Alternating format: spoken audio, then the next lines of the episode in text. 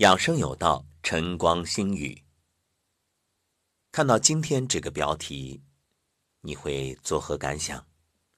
是不是觉着有点违心？对呀，病由心造，是这样吗？听起来好像不太能理解。为什么？因为我们会觉着这病啊，要么是病菌，要么是病毒。要么是天气变凉，反正总而言之，它不会是心造的，它一定是与环境有关。那是不是这样呢？我们不妨这样说啊：境由心生，你认可吗？相由心生，你认可吗？其实都一样。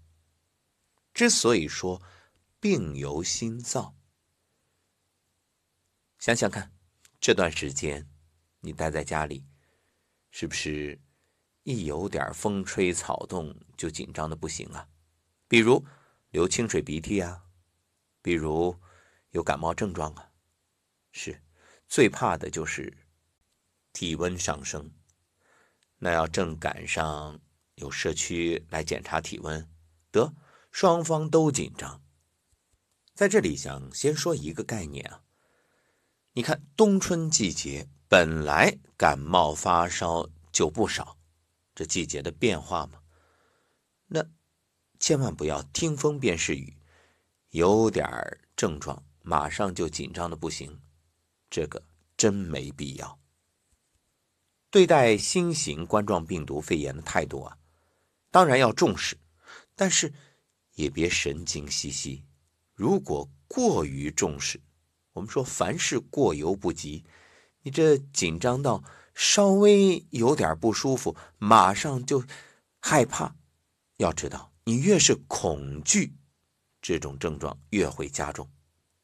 还有，就算一个正常人，你时刻保持恐惧状态，那你的抵抗力、免疫力也会下降，那等于给病毒趁虚而入的机会。防病如打仗。你就是守城的将军，如果军心涣散，就算你自身比敌人强大的多，你弃城而逃，那不等于拱手相让吗？或者你直接缴械投降，让敌人大摇大摆的进城，这不等于卖国贼吗？所以我说病由心造，就是指。除了前面所讲的病菌、病毒、环境的变化等诸多因素之外，还有一个重要因素，是你内心病了，也就是我们说的心病。那什么是心病？就是心理不健康、不正常，以及由此产生的不良或不当的意、言、行，而导致身体产生各种疾病。再延伸一点来说，包括在疫情期间说风凉话的、传播谣言的各种负面信息、负面能量，这都是心病了。这种病不仅伤害自身，而且也有很大的传染性。有没有发现，如果身边有这样的人，说话不喜欢人，让你哪儿听哪儿烦，他一说话。就会拉低你的能量。同样是面对疫情，如果你听到的是积极的信息，是正能量的念，你会觉着信心满满，仿佛已经看到春暖花开。但如果听某些人的言论，你马上就觉着这世界末日要到了。无论是对于疫情的发展、经济的走向，还是个人的未来，都会觉着暗淡无光。看不到希望。你说这种病的传播力度是不是不亚于病毒啊？那么，什么叫心理不健康、不正常呢？该怎么判断呢？这里所谓的不健康、不正常，是指不符合宇宙规律的心理。宇宙有个规律叫阴阳根本律。根据这个规律。心与身也是一对阴阳，阴阳互根，互为存在。阴性物质是超光速的，其层次远高于阳性物质。那么，既然阴性物质的速度比阳性物质要快，必然会比阳性物质提前运行、提前到达。阳性物质呢，与其互根，就是互为根本，必然也会紧随其后而运行。所以可以这样说，叫阴控制阳。阴是什么？就是我们的念头，我们的心理状态。阳呢，就是我们的身体。那就好像用电脑一样，电脑有什么呢？也有阴阳啊。软件是阴，硬件为阳。软件是指肉眼看不见的程序。硬件呢是肉眼可见的电脑各种配件，工作的运转完全是靠软件的程序来控制的。输入什么程序，电脑就必然会按这个程序运行。所以，一旦输入了错误的程序或者病毒，电脑立即出现故障，陷入一片混乱。如果没有软件程序的输入，那是电脑的配置再高，也是一个废品啊。没有任何作用。那么，人的心理活动就好像软件程序，而人的身体呢，就好像电脑的硬件。所以，从生命控制层次来说，心理控制身体、语言和行为。所以，人体的一切疾病都与自己不正常、不协调、不平衡、不符合规律的心理有关。那为什么说境由心生，境随心转呢？譬如你穿什么样式、什么颜色的衣服，怎么梳妆打扮，全是按照自己心想所为；家里怎么装修，家具的样式、颜色怎么摆放，同样是按照自己的心念设定的。可以看看周围各种物品，你说哪一样不是人的心先想出来，然后再造出来的呢？以大环境来说。社会怎么规划、怎么建设、怎么改造，同样是按照人们心里所想设计，然后又按照设计来施工的。这一切难道不是由人心所想而产生的吗？人一生走什么样的道路，产生什么样的命运结果，不也是按自己心里所想进行的吗？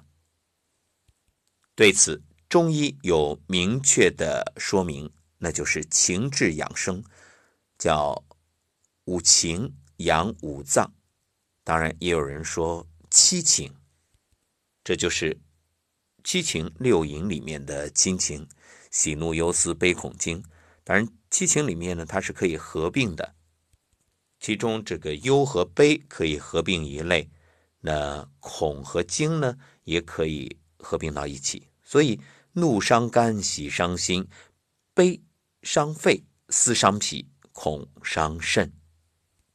我们举几个例子，比如一个人如果生了气，或者心理不平衡，甚至是夜里做了噩梦，梦里生了气，那到临床去检查，就会发现气虚、气乱、不适、疲乏、中脉不通等症状。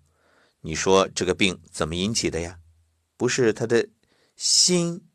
所引发的吗？还有内心有愧疚，马上面红耳赤，哎，这不就是心念对于身体的影响吗？情绪有所激动呢，立即会心跳加快，血压升高。做了隐瞒别人的事儿，比如一些偷窃的行为，立即会呼吸粗而急促，内心有忧间烦闷。容颜会憔悴，两鬓泛白，还有心胸狭窄，那么会气路狭窄，心狭则气堵，气滞则血瘀。如果对周围的事物看不惯，那就可能会导致眼眶酸痛流泪。如果心里的疑惑较多，处理问题不果断，所谓的疑则惑，惑则不定，不定则重影，那。就会形成散光花眼，所以你看这个花眼啊，它不会在孩子产生，因为孩子没那么多事故，他都很天真，很容易相信，哪有那么多疑惑呀？当然，孩子的问题很多，但那个问题都是很天真的问题，他是真不知道，而不是那种所谓的疑惑。疑惑是什么？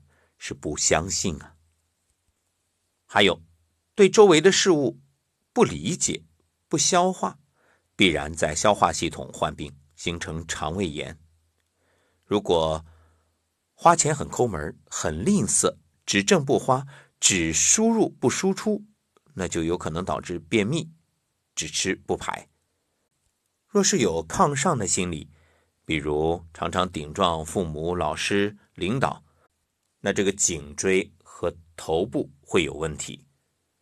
那心里总是有解不开的疙瘩、想不通的事儿呢，身体就容易气血淤结，时间长了，有可能形成结石、肿瘤。而心里有过不去的事儿，身体就容易形成癌症，因为只有癌症。这所谓的不治之症，才会让你过不去。如果心里偏执一方，固执己见，总是认为自己对，别人错，那这种心理呢，容易患偏执性精神病。这种偏执的心理对应的身体问题，脑血栓、偏瘫。说到这儿啊，也许有的朋友会说，不对，你这说的根本就是无稽之谈。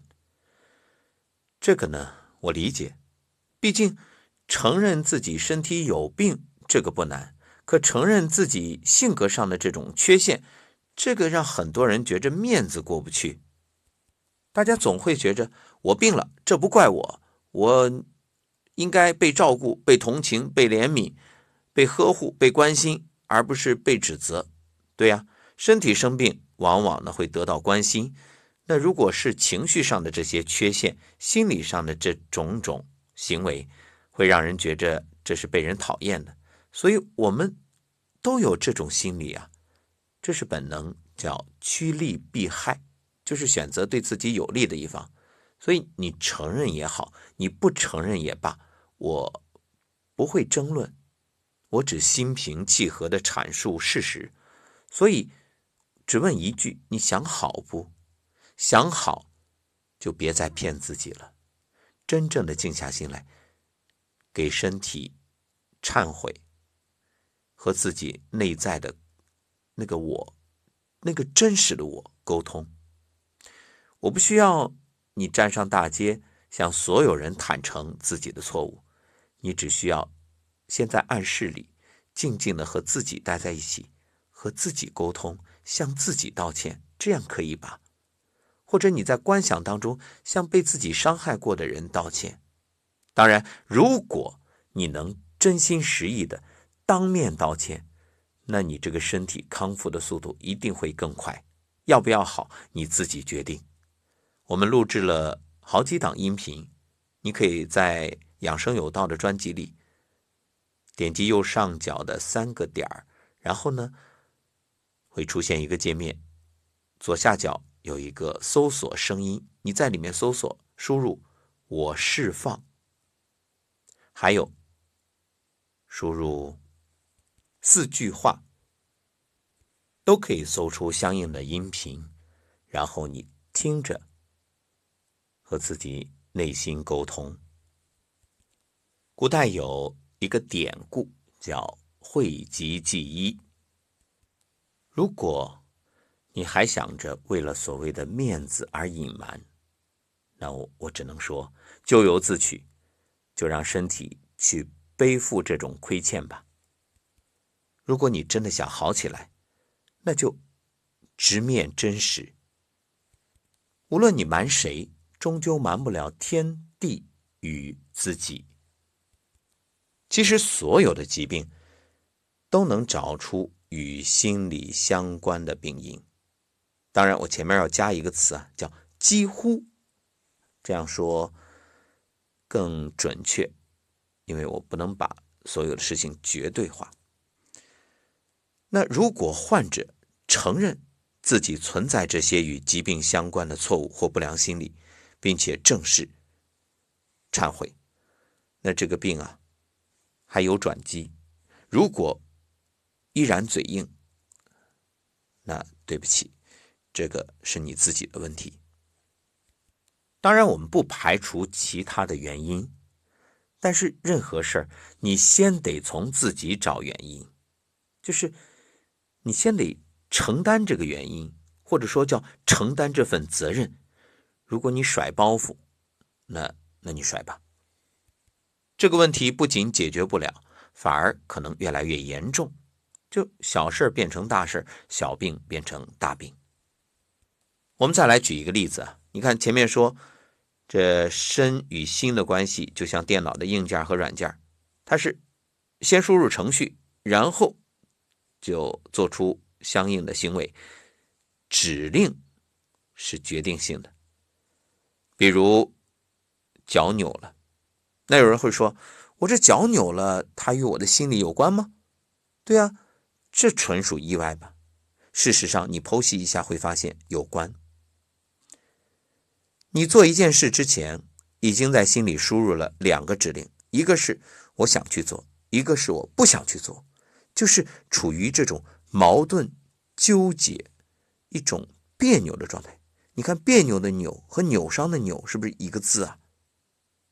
你可能会觉得我这样说很牵强，事实上，正是因为你心里这种潜意识的一种矛盾，当你输入这个。两个程序，身体就不知道该运行哪一个，结果就造成了扭伤。而扭伤之后，实际上很多人扭伤之后很开心啊，为什么？哎呀，本来就不想去，但是又不能不去，现在终于可以有机会、有理由、理直气壮的说我去不了了。你看，这就代表你其实是给对方一个交代了，你如释重负。你看，这种所谓的病或者叫伤，它反而变成了你的挡箭牌，有没有？这种情况恐怕也很多吧。生活中很常见的就是孩子，你看孩子很多时候他说肚子疼，排除什么受凉啊、吃坏肚子呀这些原因，有一个很重要的因素是家长所忽视的，什么呀？就他不想去幼儿园，或者不想去做某件事儿。他就说肚子疼，他不是在骗你，这个也与道德无关，这真的是他心里想着，结果就疼了。家长也很头疼，对呀，这怎么检查呀？你看这孩子一说要去，肚子疼了，这去不了了呀，真讨厌，真烦人，对呀。事实上，不要怪孩子，你应该深层次的去剖析，孩子为什么不愿意去。是不是你在勉强他？这个所谓的去是你想去，不是他想去。说到这儿，多说两句啊。逢年过节、家庭聚会，很多家长有一件事做的不太妥当，就是总喜欢让孩子啊在亲戚朋友面前来来来表演个节目，来来来背首诗，来来来唱首歌。孩子他不是机器人，也不是玩具，别勉强他。今年好多了，一场疫情，聚会少了，甚至取消，孩子解放了。这当然是题外话，但是也体现了家长对孩子的尊重，一定把他当做一个独立的人。他虽然很小，但是他有思想，他能主宰他的生命。除非你就打算培养一个傀儡，一个提线木偶，那你就用你的意志强加给他就好了。因为疫情，孩子还要有一段时间在家里待着，这个假期啊比较长。那作为家长怎么办呢？尊重，你很难说，我既要一个听话的孩子，又要一个独立的孩子。你应该是让孩子有独立判断的能力，有他的思想，而你呢，在输入指令的前面，可以用心用功。所以很多家长有个问题，就是在输入指令的时候输的是错的，结果却想要正确的这个答案，想后面孩子的行为想要好的，那你就等于不种因就要果，或者你种的是错误的因，偏偏想要正确的果，那怎么可能呢？所以关于孩子教育的话题，我们多啰嗦了两句啊，你也要反思。如果你错的话，那等于也给孩子的未来人生输入了错误的指令，那终究也会造成他以后的事业、婚姻、家庭的不幸。还有啊，作为父母，自己的生活状态其实就是给孩子的指令，孩子就是复印件，你是原件，所以不要说我都是为了你好，你看我为了你，我都怎么怎么样。你这会让孩子心里有愧疚。事实上，如果你真的为了孩子好，没那么多理由。不是孩子耽误了你的前程，耽误了你的情感，不存在。你就让自己活出个样来，你活得很自在、很潇洒，这感情很幸福，然后事业很用心、很努力。不说什么大富大贵，但至少你用心去做了，这样孩子自然。看在眼里，记在心上，输入程序获得结果，他的言行举止也差不哪去。这就是身教胜于言传。好，我们再说回这个心病这件事儿啊。如果你对于病由心造还不是那么理解的话，我们再举个例子。你看，每个人都生过病，也都吃过药、打过针，那同样的医疗手段和药物。为什么在有些人身上有效，在有的人身上却没有效果呢？也许你会说，那中医讲辨证施治，一人一方啊，没错，病和病，同样的病，不同的人他还不一样。这里面其实还有一个深层次的原因，就是阴阳互根，一切偶然都源于必然。譬如两个人患同样的病，吃一样的药。有的好了，有的不好，有的效果好，有的效果差，有的快，有的慢。那这里就存在着身体素质、病情轻重的个体差异。那如果再去往前追溯、深层次的剖析，其实归根结底还是心理这个信念，或者说这个指令不一样。有这样一个小故事啊，说在某个医院某个病房。住着一位领导，还有呢，一位农民。也许你会说，怎么可能？这领导和农民怎么能住在一个病房里？来，咱们说说唱唱，不抬杠啊。我们就是举这个例子，因为这两个人得的是一样的病啊。我想问问各位，你觉着谁会先康复？有人可能会说领导，为什么？这医疗有保障啊。那农民他可能是自费，对吧？这医药费筹款都很难。可事实上，最后啊，这农民先出院了，领导呢病重了。当然，我这举的只是一个例子啊，可能有点极端，但是我们想以此说明一个问题：那为什么这农民康复了回家了呢？因为他的老伴儿天天在他的病床前唠叨。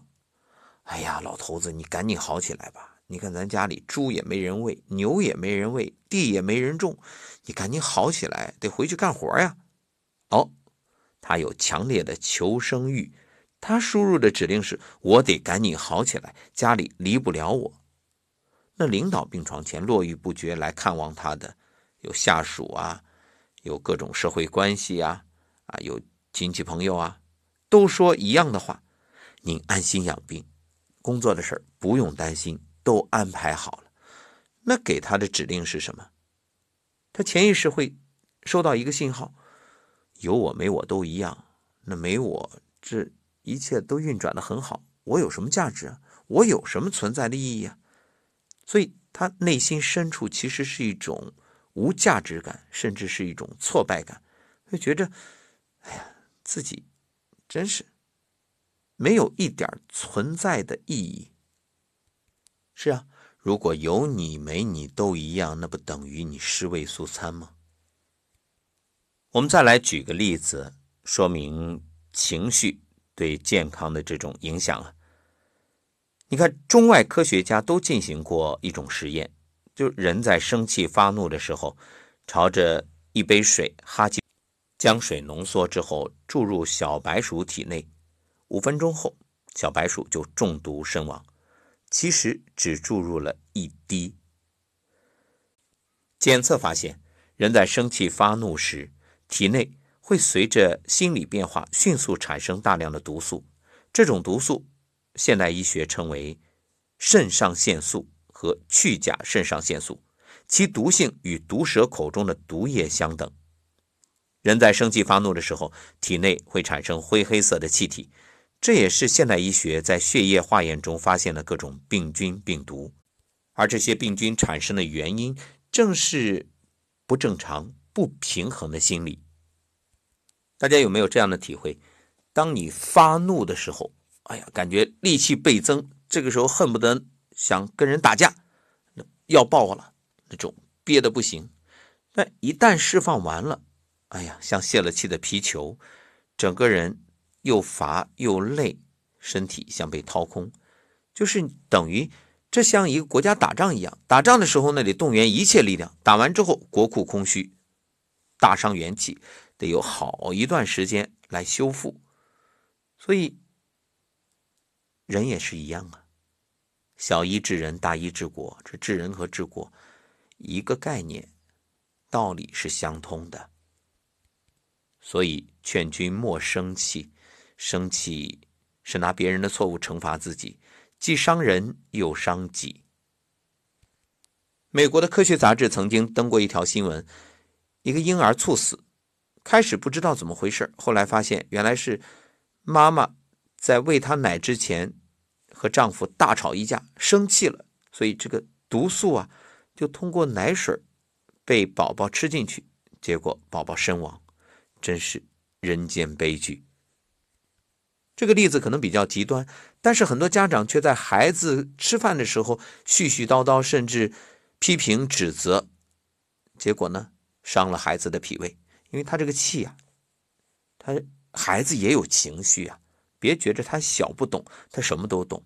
如果你真的爱孩子，千万不要在吃饭的时候说教。前面说到，这心念就像软件。身体呢，就像电脑的硬件。其实我忽然还想到一个概念：联网。那我们每天看到的各种信息，不也等于人与人之间的联网吗？你看，电脑中了病毒，它通过网络会传播。那人如果有心念上的病毒，它也会有这种复制传播。因此，我有一个建议：我们现在在家里隔离，隔离的是所谓的病毒，但是你要知道，情绪病毒那。也得隔离，所以建议各位啊，多听积极的信息，少看负能量的话语，那些抱怨的、那些刻意制造的谣言，咱们别成为谣言的传播者，不要为虎作伥，不要助纣为虐。所以，不信谣，不传谣，坚定的战胜这场疫情，和国家、和党、和政府。在一起。今天节目时间有点长，但真的很重要。往心里输入什么样的指令，你就得到什么样的结果。因为在指令和结果之间，还有你的言行举止、生活习惯、生活方式。那么，让我们正确的念、积极的念、扬声的能量，给自己。给周围都发一束高能量的光，有你，有我，有未来。